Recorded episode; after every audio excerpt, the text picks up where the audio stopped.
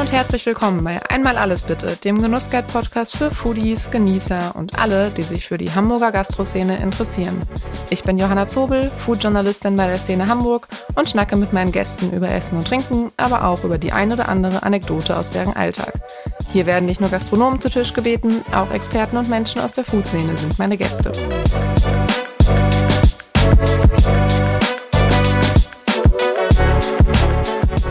Diese Folge wird euch präsentiert von Lotto Hamburg. Lotto 6 aus 49, Deutschlands beliebteste Lotterie in jeder Hamburger Lotto-Annahmestelle und auf lottohamburg.de.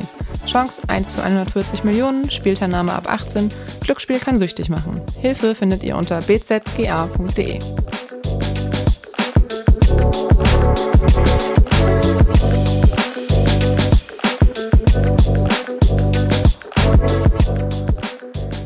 Viel mehr als Kartoffelkratter, lauwarmes Gemüse, klebrige Nudeln und trockenes Fleisch. Kantinenessen kann auch lecker. Das beweisen Koral Elchi und sein Bruder Onur.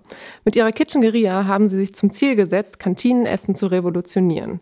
In ihrer mobilen Kocheinheit und Kreativagentur für Essen und Trinken sorgen sie nicht nur für leckeres und gesundes Essen, sondern leisten auch wichtige Aufklärungsarbeit rund um die Themen Nachhaltigkeit und Ernährung. Heute spreche ich mit Coral Elchi über Unternehmens- und Event-Catering, warum Döner in Deutschland nicht schmeckt und wie weit sie mit ihrer Revolution sind. Moin Coral. Hallo. Danke, dass du mich eingeladen hast. Wir sitzen hier heute ja in deinen Büroräumen ähm, in Altona in so einer ganz coolen, ja, einem coolen Loft äh, im Hinterhof von Altona, ein bisschen versteckt, aber äh, ja, es ist sehr überraschend, wie toll das hier aussieht.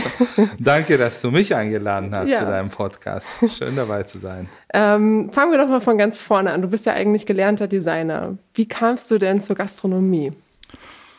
Du, Gastronomie war bei mir in der Familie immer präsent. Also ich habe zwar Design studiert und das war für mich auch immer äh, sehr wichtig und präsent. Habe ich auch lange äh, als Designer gearbeitet. Aber meine Eltern hatten schon Restaurants. Ich habe ganz früh angefangen, äh, Küchenluft zu schnuppern und auch in Küchen mitzuarbeiten. Und quasi habe ich in frühen Altern äh, äh als äh, Küchenhilfe und mhm. dann Koch äh, meine Skills ausgebaut und habe parallel quasi ähm, als Koch immer hier und da gearbeitet. Dann hatte ich hier, als ich äh, angefangen habe zu studieren, eine Kneipe in Altona, das Familieneck. Dann kam mhm. quasi Barbusiness dazu. Damit haben wir unser Studium finanziert. Und dann irgendwann wurde mir klar, Gastgeber sein macht mir so Spaß und die Events, äh, die wir veranstalten, machen mir so Spaß. Ich will mehr draus machen. Ich will die kreative Ideen mit Kulinarik kombinieren und eine neue Art von Gastronomie ähm, auf die Beine stellen. Hat dir da deine Ausbildung als Designer geholfen? Also siehst du da irgendwie Parallelen auch? Ähm, also nicht direkt, aber äh, es ist auch ein Kreativprozess, mhm. äh, anders zu denken, umzudenken, Sachen äh, neu zu sehen, äh, äh, Ästhetik und Funktion zu kombinieren, das ist in der Küche teilweise auch sehr ähnlich. Deswegen äh, äh, profitiere ich quasi von ja. unterschiedlichen Skills. Okay. Und das äh, ja, wendet er hier auch in der Kitchengeria an. Wie kamst du denn genau auf dieses Konzept, auf die Idee? Ähm, tatsächlich ganz am Anfang, sind das über zwölf Jahre her, war die erste Idee, ähm, Gastronomie zu betreiben, für Leute zu kochen, alle an einem Tisch zusammenzubringen, aber ohne ein eigenes Restaurant zu haben. Mhm. Quasi das Ganze als Pop-up, als mobile Gastronomie zu machen. Und dann sind wir auf die Idee gekommen, okay, wir haben nichts, wir haben kein Equipment, so, aber wir kennen viele Gastronomen, also lass uns mal die Restaurants besetzen, anstatt ein Restaurant zu besitzen. Mhm. Und so ging es los. Wir haben quasi unterschiedliche Gastronomen angesprochen und angefangen, in Restaurants zu kochen an den Abenden, wo die zu haben oder irgendwann auch angefangen, mit Gastronomen zusammen zu kochen, unsere Gäste einzuladen. Wir haben ganz früh angefangen, Social Media als quasi unsere Ladenvitrine äh, einzusetzen, zu präsentieren und äh, so haben wir unsere Community aufgebaut und äh, seitdem wachsen wir in unterschiedliche Richtungen weiter. Ja. Wenn du so ja in zwei, drei Sätzen zusammenfassen müsstest, was die Kitchen Guerilla ist, was wäre das für dich? Kitchen Guerilla ist ein Kreativraum für Kulinarik. Also wir kochen mhm. hochwertig, wir äh, betreiben äh, Unternehmensgastronomien, wir äh, entwickeln Veranstaltungskonzepte und unsere eigenen Events. Wir bieten Unternehmen auch ein bisschen privat, aber größtenteils äh, Firmen auch äh, B2B Caterings mhm. und Events Konzepte an und äh, wir produzieren auch Content. Also das ist sehr breit gefächert, mhm. deswegen ist mir auch nie langweilig in der Firma.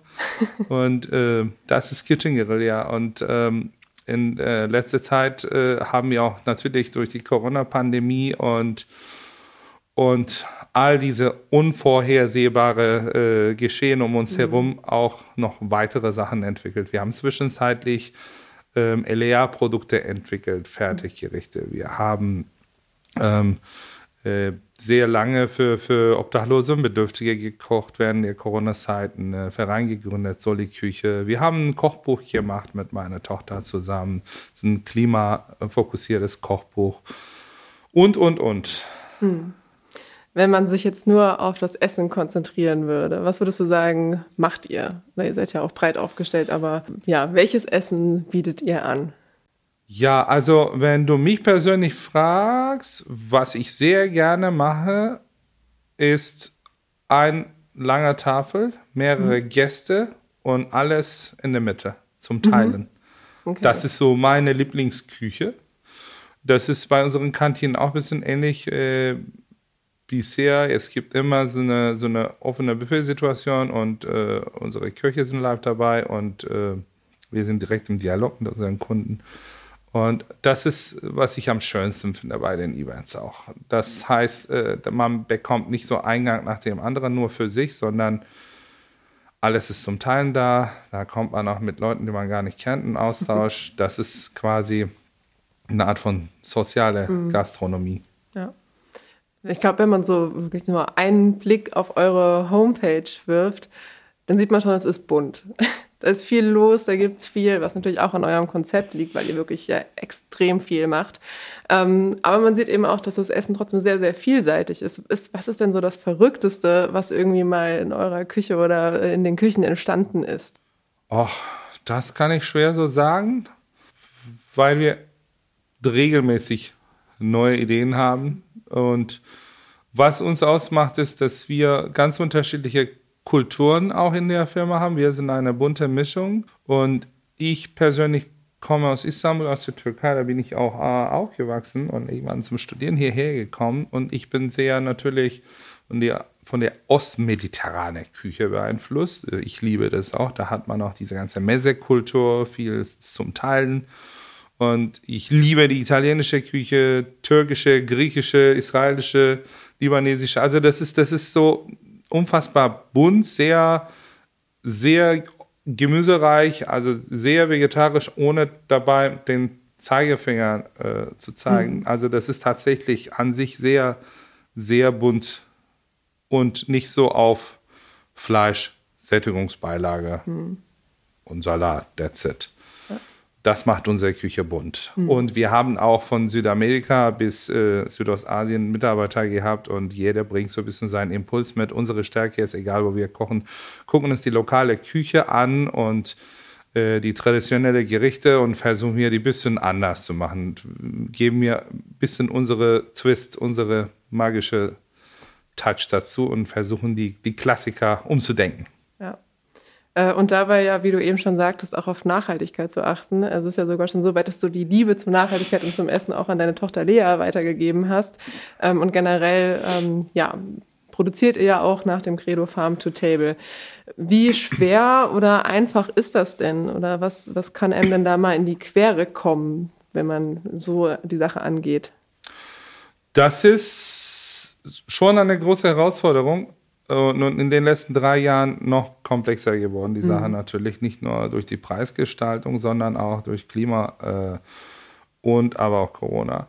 Und natürlich, das ist, wenn du mich fragst, regional und saisonal zu kochen, ist nicht so einfach, aber für, für die Gäste und Kunden das zu akzeptieren, dass man nicht selbstverständlich immer seine Fluchtmangos oder Avocados oder sonst was, seine, seine Tomaten und Erdbeeren im Winter haben darf. Das müssen wir jetzt langsam mehr etablieren, quasi die Anerkennung und Bewusstsein Gäste und Kundenseits, äh, kann unsere Arbeit auch nicht nur vereinfachen, äh, sondern ermöglicht uns auch äh, verantwortungsbewusster und, und umweltbewusster zu kochen. Das ist eine Art Zusammenarbeit, sage mhm. ich mal.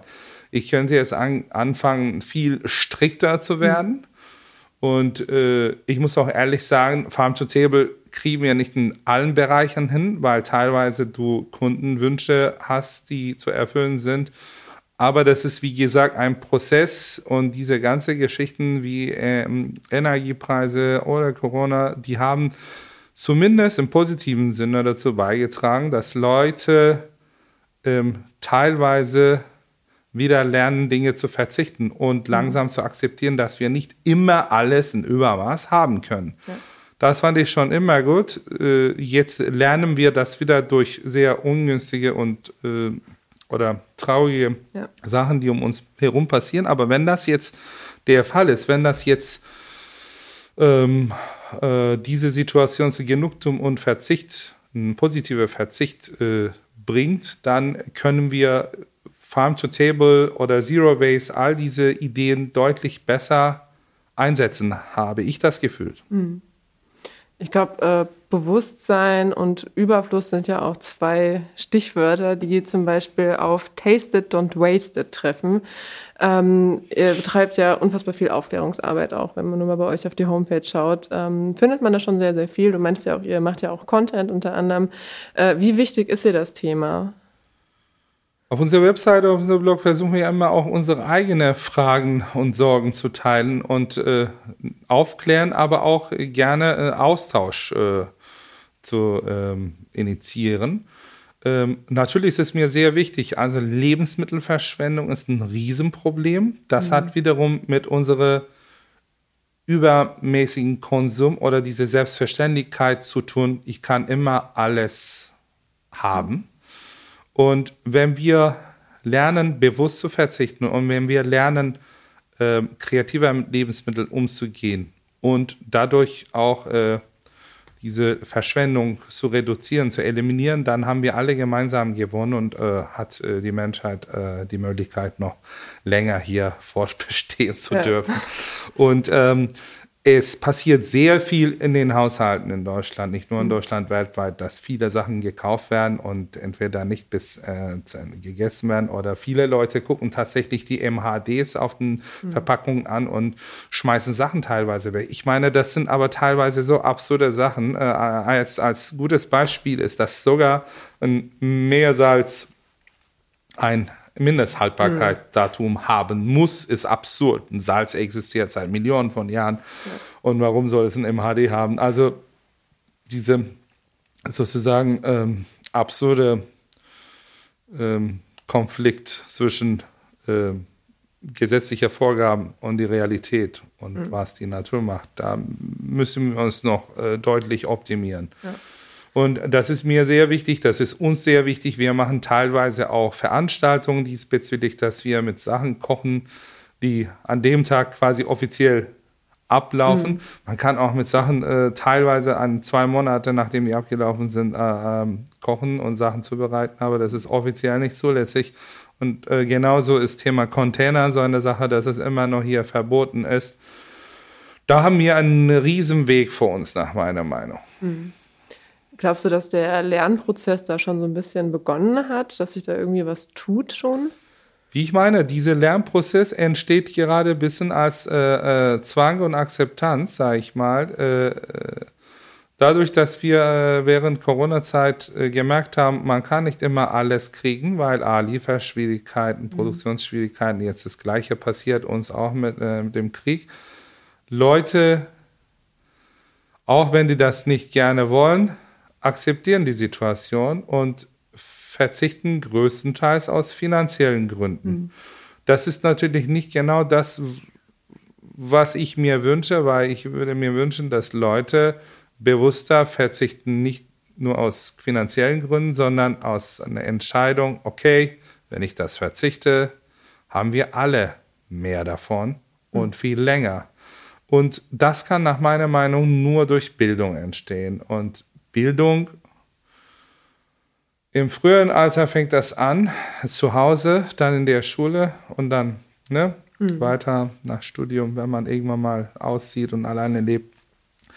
Das begleitet uns. Ähm, aber das fehlt mir zum Beispiel. Also wir haben zu Hause drei Kinder und ich merke, dass in der Schule auch sowas total fehlt. Mhm. Ne, äh, die Kinder setzen nicht sich damit viel auseinander.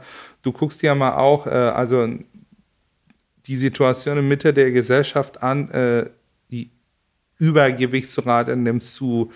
Äh, Leute essen sehr viel Convenience, sehr viel Fertiggerichte, sehr viel versteckte Zucker und, und äh, Fette, die nicht gesund sind. Und das kann man nur verändern, wenn man Leute Art zeigt, wie man mit anderen Lebensmitteln leckere Sachen zubereiten kann. Das ist eine Bildung und Zeitfrage natürlich und aber auch äh, denen die Möglichkeit gibt. Und nach meiner Meinung muss man noch radikaler sein und gewisse Lebensmittel haben überhaupt keinen Platz, nach meiner Meinung, auf den Regalen. Hm. Welche meinst du damit? Zum Beispiel sehr, sehr viele Convenience-Produkte, äh, also die du quasi nur eine Minute in die Mikrowelle oder im Ofen schiebst und dann ist das Ding fertig. Es gibt mhm. auch gute Convenience-Gerichte. Das ist nicht so, dass alles, was fertig zubereitet ist, schlecht ist. Aber da müssen deutlich klare Richtlinien geben, was die ganzen Zusatzstoffe betrifft, was die mhm. ganzen äh, sozusagen ähm, drumherum, was industriell hergestellt ist und, und chemisch. Das müssten wir mal noch radikaler reduzieren und Leuten viel mehr ähm, lieber beibringen, wie man selber schnell, einfach, bewusst und saisonal kocht. Mhm. Das ist am Ende auch sparsamer. Ähm, kommen wir mal zu einem ganz, ganz anderen Thema, und zwar zum Thema Döner. ähm, du wurdest ja in den Medien zitiert mit den Worten, Döner schmeckt in Deutschland einfach nicht. Warum? ja, das hat zwei Gründe. Ne? Wir müssen äh, jetzt äh, Döner und Döner voneinander trennen. Es mhm. gibt diese ursprüngliche Döner, so wie man das in der Türkei macht, kommt auch aus der Region. Mhm. Äh, isst man ganz anders. Äh, man isst äh, das nicht mit so viel Salat, vielleicht ein bisschen Tomaten und eingelegte Gurken, ein bisschen Zwiebeln, Petersilie und that's it. Und man ist deutlich mehr auf äh, das Fleisch fokussiert, gegrillte Fleisch vom Spieß runtergeschnitten mit Minimalbeilagen. Dann ist quasi, ne, ein Steak ist so auch nicht, indem du äh, einen Haufen Salat und Joghurt draufpackst. Aber in Deutschland wurde Döner in Berlin ähm, quasi vor Jahrzehnten neu interpretiert und mhm. daraus entstand diese Dönerläden Germany, das ist ein anderes Produkt. Kann ich völlig nachvollziehen. Aber ich kann nicht nachvollziehen, während ein Burger so eine riesen Erfolgswelle erlebt seit Jahrzehnten, dass Döner ähm, als Billigprodukt abgestempelt wurde mhm. und von beiden Seiten, von Produzenten, Verkäufer und Käuferseite, so immer äh, sozusagen ähm, mit gehandelt umgangen wurde. Also das ist, das ist leider sehr schade, weil das Produkt an sich sehr viel Potenzial hat. Da fehlt nach meiner Meinung die Kreativität, dass man nicht nur eine Art zubereitet, da fehlt der Mut, dass man auch sich Gedanken über, wie bei anderen Branchen, auch äh, pflanzliche Alternativen macht und deutlich mehr als bisher vorhanden. Und dass die Industrie und die Verkäufer auch mal sich äh, vielleicht zusammentun und anders positionieren und für mehr Bewusstsein und Transparenz sorgen mhm. und auch erklären, warum Qualität seinen Preis hat. Stattdessen versuchen die Produzenten und Verkäufer sich untereinander gerecht zu werden und diese Preiserwartung und Druck von, von äh, Endkunden gerecht zu werden und versuchen eher bei den Zutaten zu sparen. Mhm. Und dann entstehen quasi diese äh, Drehspieße, die man nicht Döner nennen darf, weil die nicht genug Fleisch drin haben. Oder dann diese ganze japanische Spieße, wo man sehr viel äh, Soja-Zusatz ähm, hat und äh, noch weitere Fleischarten. Zum Beispiel ist ein Spieß, äh, als, welcher als Kalbspieß deklariert wird, teilweise hat auch Puder drin. Ich sag mal so, Ich finde, Produzenten und Dönerverkäufer sollen sich mehr zusammentun und mehr für Qualität und Preisgerechtigkeit und Akzeptanz sorgen und mit mehr Kreativität und vielleicht äh, Kommunikationsarbeit. Und der Endkunde soll auch akzeptieren, dass ein Stück hochwertiges Stück Fleisch und so ein handwerkliches Produkt seinen Preis hat und nicht 4, 5 Euro kosten darf. Mhm. Und das sehe ich nicht ein, dass es selbstverständlich ist, während man für einen Burger 10, 12 Euro 15 Euro teilweise zahlt und Döner immer noch 5, 6 Euro kostet. Am teuersten. Jetzt, neulich gab es einen Artikel in Frankfurt, hat ein Dönerverkäufer gesagt, jetzt ich verkaufe meinen Döner für 10 Euro. Gab es Aufstand. In Hamburg gibt es auch Beispiele, die teilweise guten Döner haben, mittlerweile. Und aber es kommen sogar jetzt ein, zwei neue Läden aus so Premium-Segment. Mhm. Und in, in München und Berlin gibt es ein paar Beispiele, aber wir reden hier über hunderte von Läden deutschlandweit und ich kann dir nur vielleicht drei, vier Läden deutschlandweit nennen, die diese Qualitätsniveau erreicht haben. Das finde ich sehr schade. Aber das entsteht nur durch Zusammenarbeit. Deswegen habe ich auch bei einem Interview äh, gemeint, hey Leute, wenn ihr an der Stelle Hilfe braucht, bitte, also gerne mhm. unterstütze ich euch. Lass uns darüber reden. Ja. Wie könnte so eine Zusammenarbeit aussehen? Diese Zusammenarbeit kann in Form von Beratung aussehen, Rezeptentwicklung, äh, Kommunikationsarbeit, Marketing, Content und ne, ja. da ist viel Kreatives mit dabei. Hm. Ähm, ja, wie du schon meintest, der, der, Döner wird ja im Preis unfassbar gedrückt. Also es ist ja wirklich einer dieser Vergleich von Burger und Döner. Ich glaube, das zeigt ja enorm, was da für eine, für eine äh, Schere zwischen ist. Ähm, was müsste denn ein Döner kosten, wenn man wirklich sagt, okay, da ist jetzt gutes Fleisch drin, da sind gute Zutaten drin? Ähm, was meinst du, was sollte man eigentlich für einen Döner bezahlen? So ungefähr. Wenn du mich ehrlich fragst, in jetziger ja. Situation, wo wir eine Preissteigerung bei, also einem Einkauf von 30, 35 Prozent haben, das mhm. spüren wir auch ganz deutlich, reden wir über 12 Euro. Ja. ja, sollte man dann mal annehmen, ne? den Preis und dann wirklich auf die Qualität auch Wert Aber nicht nur den Preis, den ja. Fehler dürfen genau, wir auch nicht machen. Vor allem Genauso auf die Qualität. ja. Die Qualität stimmen. Ähm, Wäre das denn für dich eine Idee, äh, Döner mit ins Programm aufzunehmen ähm, oder vielleicht sogar auch deinen eigenen Dönerimbiss aufzumachen, um da mit gutem Beispiel voranzugehen? Ähm, lustigerweise, wir haben immer wieder bei Events Döner gemacht. Wir haben letztes Jahr bei Online Marketing Rockstars zum Beispiel unsere Plant-Based Döner gemacht mit so einem Huhnersatz. Das war mhm. super, kam auch gut an. Haben wir auch für, lass mich lügen, für 14,50 verkauft. Ja. Und das war auch ein völlig gerechter Preis und das kam sehr gut an. Ähm, wir haben vorletztes Jahr mit Tim bei unserer Eventreihe Aische Rustikal abends auch einen Wildschwein-Döner serviert. Äh, das kam sehr gut an. Wir haben immer wieder so Döner mit bei Veranstaltungen dabei gehabt, so Premium-Döner. Äh, auch selbst äh, produziert, selbst mariniert. Und ja, lustigerweise kann ich mir sogar vorstellen, einen Dönerladen aufzumachen irgendwann. Also ich würde da tatsächlich deutlich mehr auch ähm, mich auf diese ganze Alternativen äh, fokussieren. Mhm. Aber da gibt es noch keine konkreten Pläne wahrscheinlich, oder? nee. okay. Aber wer weiß.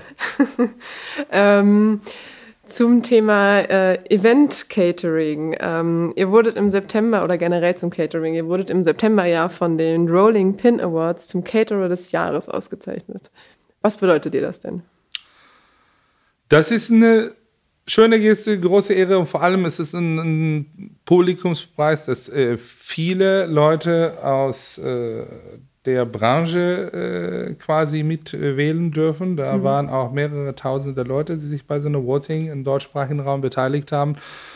Das zeigt mir A, dass wir gesehen äh, werden und unsere äh, Ansprüche und unsere Arbeit anerkannt äh, und gelobt wird. Und das ist sehr schön und das ist vor allem für unser Team, glaube ich, auch sehr wichtig und schön. Vor allem nach zwei Jahren Corona und jetzt Krieg. Das ist einfach mal eine große Freude, mhm. so einen Preis zu bekommen. Ja. Ja, und auch in so einer Kategorie. Ihr hattet ja auch vor zwei Jahren bei uns den Genussmichel äh, gewonnen zum sozialen Engagement und jetzt kommt noch das dazu. Ähm, motiviert das jetzt auch, dass ihr sagt, okay, wir bauen das Konzept jetzt noch ein bisschen weiter aus? Wir bauen das Konzept ständig aus. also definitiv motiviert. Das, also das ist immer wieder sehr schön zu sehen, dass unsere Mühe gesehen und äh, sozusagen zelebriert wird und wir bemühen uns, wir wollen uns jeden Tag verbessern und äh, wir haben neue Ideen. Wir wollen Thema äh, Unternehmensgastronomie, aber Events auch mal weiter ausbauen. Ich habe auf jeden Fall einen Traum von einem Laden, einen eigenen Laden, den ich aber jetzt nicht sofort, mhm. aber zeitnah eingehen will. Aber das ist alles langsam fokussiert, ein Projekt nach dem anderen. Also wachsen, weiter ausbauen, ja, aber nicht verzetteln. Also Piano. Okay. Aber wird dann wahrscheinlich ein ähnliches Konzept auch, wenn du sagst, du willst vielleicht einen eigenen Laden äh, oder weiß man da schon so ein bisschen was oder sagst du erstmal erstmal das eine und dann das andere? Ich weiß sehr viel darüber, aber ähm, wenn das soweit ist, okay. komme ich auf dich zu. Ähm, bleiben wir bei den Events und bei Event Catering. Äh, wo seid ihr denn so unterwegs? Auf welchen Events? Sind da irgendwie spezielle dabei? Wir entwickeln unsere eigenen Konzepte und laden unsere Gäste ein. Mhm. Wir machen sehr viel für unsere Kunden, für Meta, ja, Trade Desk und auch andere ähm, Unternehmer sind echt einige mittlerweile Firmen-Events. Mhm. Und das ist unser Steckenpferd und die Betriebsgastronomie. Und äh, machen wir natürlich auch gerne Sachen wie OMR Festival und ähnliche, die wiederum mit unserer Branche, aber auch mit unserer Zielgruppe und Kunden äh, hm. zu tun haben. Hm. Wie viel Planung steckt denn dahinter? Ich stelle mir das unfassbar schwierig vor, allein wenn ich schon drüber nachdenke, für drei Leute kochen zu müssen oder so. Äh, wie, ja, wie plant man das denn, dass man sagt, okay, das reicht jetzt auch für alle? Und äh, ja, wenn man so ein riesen Event da hat, gerade so ja, ein Festival. Also wir haben für 20 Leute gekocht, aber auch für 2000 sogar mhm. 5000 Leute. Also das ja. ist natürlich ganz unterschiedlich. Je größer und komplexer, desto länger braucht die Planung. Und deswegen ist es wichtig, zum Beispiel, wenn du sagst, ich habe jetzt eine Drei-Tage-Veranstaltung, wo jeden Tag 2.000, 3.000 Leute kommen werden, dann brauchst du schon ein Jahr am liebsten, um da in Ruhe anfangen zu können zu planen. Vor allem Thema Personal ist ja so eine Sache für mhm. uns alle. Das ist ja äh, ein Fakt, dass viele Leute in dieser Branche nicht mehr arbeiten wollen. Und äh, das ist die größte Herausforderung nach meiner mhm. Meinung.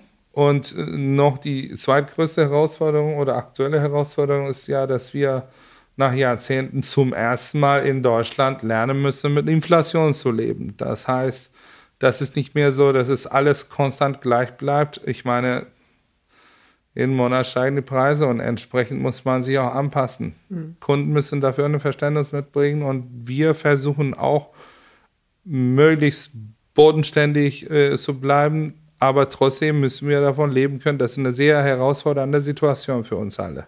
Hm. Und wie schafft man das denn dann auch da nachhaltig zu planen? Da braucht man natürlich desto mehr Ressourcen für so ein Event nachhaltig zu planen. Hat mit unterschiedlichen Bereichen zu tun. Kochen ist vielleicht 20, 30 Prozent mhm. bei so einem Event. Der Rest ist Logistik und Organisation. Ja. Das heißt, ähm, vor allem wenn es um Nachhaltigkeit und Klimabilanz äh, geht, sind die Transportwege, diese ganze Auf- und Abbauaufwand und diese ganze Energiethematik, das spielt alles eine Riesenrolle. Da ist, wie gesagt, im Vergleich die Produktion, das Essen eher marginell. Also mhm. Deswegen muss man, also wir sind auch da im Prozess, wir sind auch nicht hundertprozentig so äh, effizient, dass ich sagen kann, hey, wir machen das super vorbildlich, mhm. Äh, es ist alles perfekt, wir haben null Müll und null Verschwendung. Stimmt das alles nicht, aber wir bemühen uns, wir stellen uns Fragen, wir sind ständig mit anderen Kollegen und auch Branchen im Austausch und gucken, wie man das optimieren kann. Aber ich kann tatsächlich sagen, wir haben ganz wenig Schwund, also wir schmeißen ganz wenig, ganz, ganz, ganz wenig weg, weil wir auch glücklicherweise vor allem bei den äh, Unternehmensgastronomien immer für eine bestimmte Anzahl von Gästen kochen. Bei den Events ist es auch so, dass wir deswegen versuchen, möglichst planbare Events zu machen. Also wir machen kaum Events, äh, wo man mit einer Kasse da steht und äh, auf Gäste hocht oder von einer bestimmten Anzahl von Gästen ausgeht und vor Ort verkauft. Also mhm. die Events, die wir planen, sind immer, okay, der Kunde sagt, 50 Leute, man muss sich diese Zahl bestätigt haben, eine Woche vor der Veranstaltung, damit ich entsprechend bestellen kann. 100 Leute, 2000 Leute, das kannst du besser organisieren, skalieren. Das sind sehr wichtige Punkte. Und vorher alles so gut organisieren, dass du weißt, okay, lohnt sich jetzt, dass ich alles von hier nach Berlin schleppe mhm. Mit einem 7,5 Tonner oder aber soll ich lieber alles vor Ort besorgen? Okay, vielleicht wird das teurer, Vielleicht wird das für mich unwirtschaftlicher, hm. äh, weil ich nicht meine eigenen Sachen einsetze, aber es gibt immer Konsequenzen und Mittelpunkt. Das kommunizieren wir auch mit unserem langjährigen Kunden und versuchen gemeinsam eine, eine Mitte zu finden. Hm. Ähm, jetzt meintest du ja auch, dass äh, Personalmangel vor allem ein Thema ist. Wie schafft ihr das denn da irgendwie, ja, die Branche ein bisschen attraktiver zu gestalten und auch Leute ranzuholen? Oder ja, hättest du da eine Idee, wie man das generell, die Branche so ein bisschen wieder aufblühen lässt? Die Branche hat jetzt in den letzten drei Jahren sehr viel drunter gelitten. Also nicht mhm. nur durch Corona. Wir waren die Ersten, die zumachen müssen. Mhm. Und wir waren wiederum die Letzten, die überhaupt aufmachen dürfen. Ja. Und jetzt kommt diese ganze Energiethema auf uns zu. Das heißt, die, die jetzt Corona überlebt haben, werden teilweise ab 1. Januar große Schwierigkeiten haben, auch mit den steigenden Energiepreisen. Und es geht dann ja nicht nur um einen Gasherd im Restaurant, sondern es geht um die steigende äh, Warenkosten, also Einkauf. Und darunter leiden wir alle, darun davon sind wir alle betroffen. Und ähm, ja, ähm, in der Situation hat man auch natürlich Mitarbeiter, die auch das gleiche Problem haben. Mhm. In Gastronomie haben Leute jahrelang für echt kleinere Löhne gearbeitet. Die haben während Corona festgestellt, okay, vielleicht muss ich doch was anderes machen. Haben festgestellt, es gibt auch andere Arbeitszeiten, andere Jobs, ne, wo man vielleicht ein bisschen besser verdienen kann oder andere Arbeitszeiten hat, dass man auch Zeit für seine Familie hat, für seine Freunde und, und, und. Äh, vor allem in der Individualgastronomie, für Leute, die abends oder am Wochenende gearbeitet haben, dauerhaft, mhm. war das sehr schwierig, dann ein, parallel ein Familienleben zu führen, zum Beispiel. Viele hatten das Problem. Andere ähm, wollen einfach nicht mehr, weil ähm, nach meiner Meinung man da keine große Perspektive hat. Das ist wiederum eine Ausbildung und Bildungsfrage wieder, weil ich finde, wir können in Deutschland im Bereich äh, Berufsausbildung in der Gastronomie noch sehr viel machen. Es mhm. gibt viel fortschrittlichere Länder in dem Segment, Gastgewerbe, Ausbildung, Kochausbildung. Äh, da brauchen wir definitiv äh, eine Revolution, eine, mhm. ein Neudenken und, und wir müssen ähm, dabei gucken, wie dieses Thema Work-Life-Balance besser mit Gastronomie zu integrieren gibt. Was für Modelle gibt es zum Beispiel? Äh, einige Kollegen äh, machen einfach teilweise, okay, ich mache meinen Laden nur von Montag bis Freitag auf, am Wochenende mhm. habe ich zu. Am Anfang hat man so gehört, oh, mutig, wie machen die das? Ja, das ist doch Quatsch, macht man nicht. Natürlich macht man das. Und die haben alle nach meiner Meinung ein entspannteres Leben. Hm.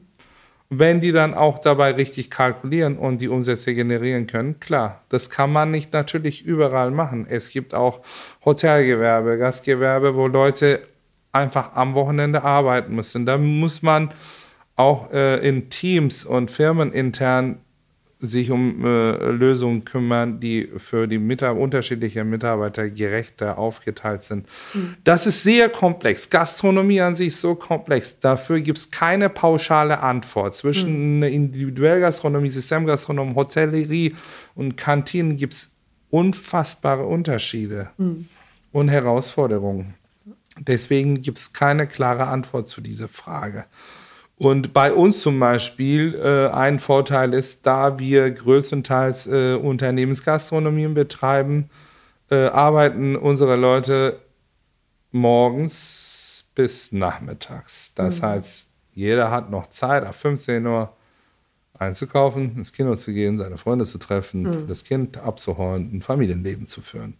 Deswegen haben wir toi toi toi in der Küche kaum Probleme. Mhm. Ähm, Leute zu finden. Ähm, wir suchen aber aktuell wieder Leute, weil wir neue Projekte haben. Also gerne, wer draußen dieser Podcast hört und daran interessiert ist, mit uns zu arbeiten, kann sich bei uns melden. Und ähm, ja, ich finde, das wird auch spannend bleiben für uns alle. Mhm. Ich habe jetzt mal seitens von äh, vom DEHOGA gehört, dass äh, vor allem deutsche Auszubildende sehr gut auch in anderen Ländern ankommen. Äh, vielleicht liegt das ja auch daran, weil einfach die Ausbildung irgendwie dann so ja so hart ist, weil man auch nicht, es ja vor allem, wie du ja meintest, auch an dieser Work-Life-Balance liegt. Aber da wurde mir gesagt, dass deutsche Auszubildende anscheinend in anderen Ländern sehr gefragt werden. Ich glaube, das ist ein bisschen dieser Marker Made in Germany, mhm. was äh, noch funktioniert. Aber äh, ich bin der andere Meinung. Ich habe Freunde in anderen Ländern, die Steiner Gastronomie betreiben. Mhm. Ich weiß, äh, wie die arbeiten. Ich bin viel unterwegs, gucke ich mir andere Konzepte an. Ich bin nicht so ganz der Meinung. Also okay. ehrlich gesagt, ich wäre da ein bisschen reflektierter und selbstkritischer, was ja. die Ausbildung betrifft. Wir bilden Köche aus, wir bilden auch Event äh, sozusagen äh, Leute, Veranstaltungskaufleute aus. Mhm. Ähm, wir versuchen das natürlich so gut wie möglich zu machen. Und, mhm. äh, aber ich kriege so mit, was in der Schule passiert. Und teilweise denke ich auch, okay, da ist definitiv noch Luft nach oben. Ja, da geht noch mehr. Ja, vielleicht wird das ja irgendwie als Anreiz genommen, da noch ein bisschen äh, hier und da mal zu schrauben. Ich glaube, das ist ja auch ein sehr langer Prozess, um die Ausbildungsberufe zu überarbeiten, so wie ich das mitbekommen habe. Wir müssen viel mehr in Austausch bleiben. Wir, wir, müssen viel mehr auch die jüngere Generation zuhören und auf äh, die Bedürfnisse eingehen und äh, uns quasi von dieser alte weiße Männer äh, äh, Philosophie trennen und mhm. Äh, viel bunter, gemischter, diverser, internationaler und generationenübergreifender äh, Lösungen suchen und diese Leute zusammen an den Tisch bringen. Definitiv. Ähm, jetzt meintest du ja auch, äh, ja, es geht ja immer weiter. Ihr seid ja stetig im Prozess der Entwicklung. Ähm, wie weit seid ihr denn mit eurem Ziel, das Kantinenessen zu revolutionieren? Du, das ist tatsächlich für uns eine, äh, eine von unseren Hauptaufgaben. Kantine ist bei uns das verbotene Wort, weil das direkt mit Currywurst und Pommes äh, ja. sozusagen äh, kombiniert wahrgenommen wird. Ähm, die Betriebsgastronomien waren bisher sehr preisgetrimmt, sehr massegetrimmt. Aber die Arbeitgeber verstehen auch mittlerweile, dass es so nicht weitergehen kann. Mhm. Das ist nach meiner Meinung die wichtigste Mahlzeit, mittags zu essen, während der Arbeit. Da willst du dich danach gut fühlen, ja. willst du glücklich sein und jede soll nach meiner Meinung in der Lage sein, passend zu seinem Typ, Konstitution, Körpertyp äh, mal die richtigen Zutaten sich mhm. aufnehmen mhm. zu können. Da braucht man äh, deutlich mehr als äh, frittierte Zeugs und Dinner-Nuggets ja. und was weiß ich was.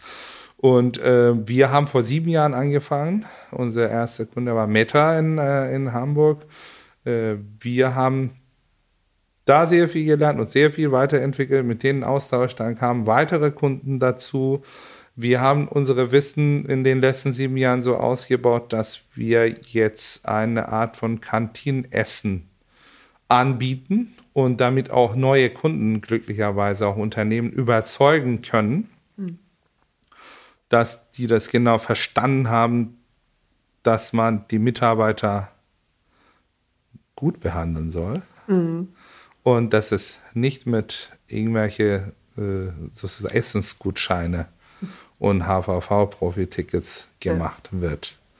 Und äh, durch die Corona-Pandemie und diese ganze Homeoffice-Thematik ist es noch wichtiger geworden. Wie gesagt, Thema äh, Mitarbeitermangel ist nicht nur in Gastronomie ein Problem. Es gibt viel Konkurrenz und Nachfrage draußen und Leute wollen gute Leute finden. Um die guten Leute zu überzeugen, musst du denen gute Sachen, unter anderem gutes Essen anbieten. Mhm. Und äh, da sind wir ziemlich weit vorne. Wir haben tatsächlich ein, zwei neue Projekte nächstes Jahr, wo wir auch äh, hoffentlich ähm, einen Betriebsgastronomie und so, ein, so eine Tagesgastronomie in Hamburg äh, planen und aufmachen werden, wo man auch äh, extern Zugang hat, quasi. Mhm. Das kann man auch erleben. Das wird auf jeden. Fall so eine Art von äh, so Flagship Gastronomie sein, wo man unsere Art von Betriebsgastronomie erlebt.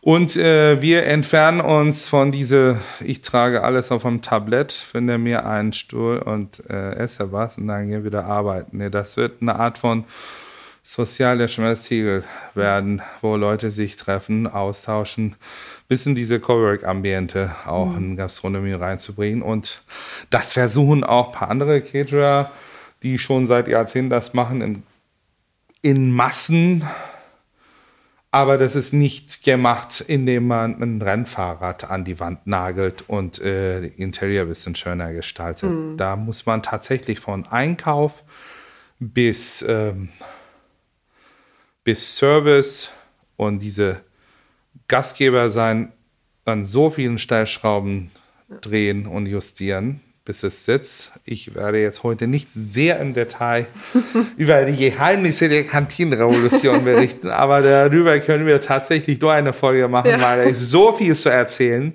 Vielleicht ja. melde ich mich bei dir, wenn wir unser Gastronomie-Projekt ja, äh, sozusagen realisiert haben ich glaube, es kennt ja auch jeder äh, so dieses Phänomen, wenn man sich, also man weiß ja, glaube ich, wie wichtig auch dieses Mittagessen ist, wenn man sich mal irgendwie wirklich was Frittiertes, sage ich mal, wirklich reingezogen hat und dann so in diesem Mittagstief steckt. Also die Produktivität leidet ja auch enorm darunter, wenn man nichts Ordentliches zum Mittag isst einfach. Also von daher ja, absolut. ist es echt eine wichtige, ein wichtiges Projekt, was ihr da irgendwie voranbringt.